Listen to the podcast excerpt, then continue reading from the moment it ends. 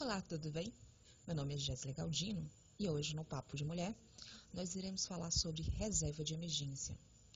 Segundo episódio da nossa série é, Mundo, né? Após pandemia. Pois é.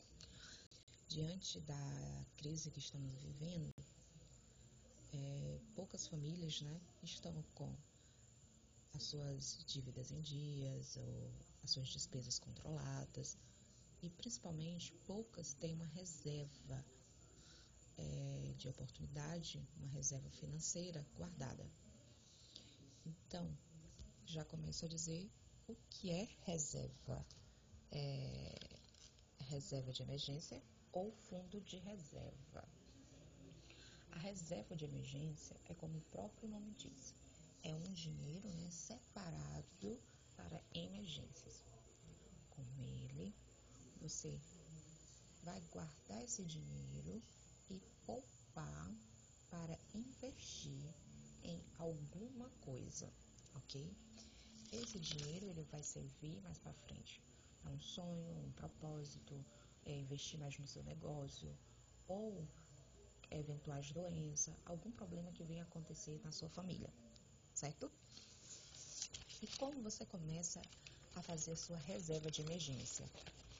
A gente tem primeiro que se organizar. Por isso, primeiro áudio falando sobre organização. Você precisa anotar o que entra e o que sai é, dentro da sua receita da sua família.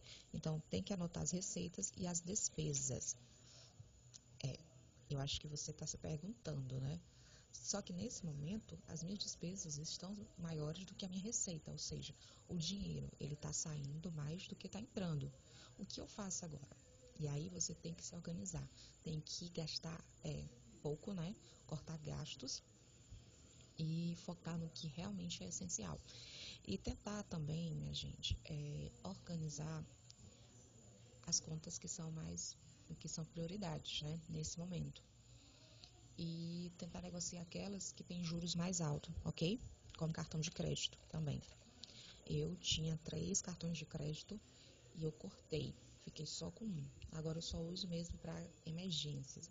Até aplicativos eu eu coloco, né, tem um cartãozinho pré-pago que eu faço num desses aplicativos e ele vai descontando. Então eu separo o dinheiro do mês para eu poder me locomover. Então eu organizo ok? E outra coisa também importante, minha gente, não adianta a gente querer bancar um padrão de vida que a gente não pode bancar.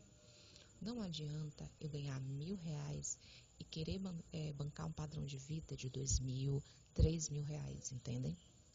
Então é importante você ter essa noção agora. Então faça uma, um enxuto, passe um pano nas suas finanças aí para saber aonde você pode cortar gastos agora, tá certo?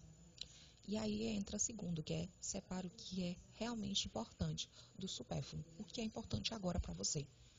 Importante é comida, importante é água, é energia. Aquelas assinaturas que você não vai precisar, você vai remover.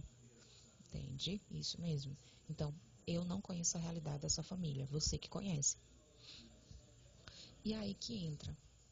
Você tem que começar a guardar um valor do que entra de receita Comece a guardar nem que seja 50 reais, 100 reais, entende? É importante você é, preconizar o valor que você vai separar para poupar e depois investir esse dinheiro. Então, se você ganha um salário mínimo, eu aconselho a pegar 10% ou 20% desse seu dinheiro e separar para você formar a sua reserva de oportunidade, que eu chamo, não é? Reserva de emergência eu acho muito pesado sua reserva de oportunidade. É, e também agora você tem que entender quanto que você vai poupar. Alguns especialistas falam que é seis vezes né, a, sua, a sua receita mensal. Então, se você ganha mil, você tem que guardar a sua reserva é, de oportunidades, né? É seis mil. Se você ganha dois mil reais, a sua reserva de oportunidade são 12 mil. Então, é esse valor. Quando você começar a ter esse valor, você vai começar, até lá você está estudando, a gente está aqui para isso, vamos discutir algumas coisas importantes para você. Você vai começar a escolher o que você quer, aonde você quer investir. E nós temos o que a gente chama de renda fixa, para quem está começando agora. Temos o CDB, LCI, Tesouro, ok? Isso a gente vai discutir mais na frente. Então, você tem que começar a entender aonde você vai colocar esse dinheiro que você está guardando, né? Que você está poupando. E outra coisa, você tem que fazer uma organização. Você tem que se reunir com sua família. Entendeu? A família é prioridade nesse momento. Você tem que se reunir com seus filhos, com seu marido, com sua esposa, não sei quem está ouvindo esse, é, agora nesse momento. Vocês têm que sentarem e discutir como anda a finança da família, a escola, né, a faculdade, é, todos esses gastos envolvendo toda a família, para toda a família participar. Ok? Eu espero que você tenha gostado do nosso podcast de hoje e comece a poupar, tá certo? Até a próxima. Tchau, tchau.